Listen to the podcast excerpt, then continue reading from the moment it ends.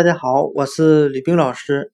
今天我们来学习单词 eye，e y e，表示眼睛。我们用象形法来记这个单词。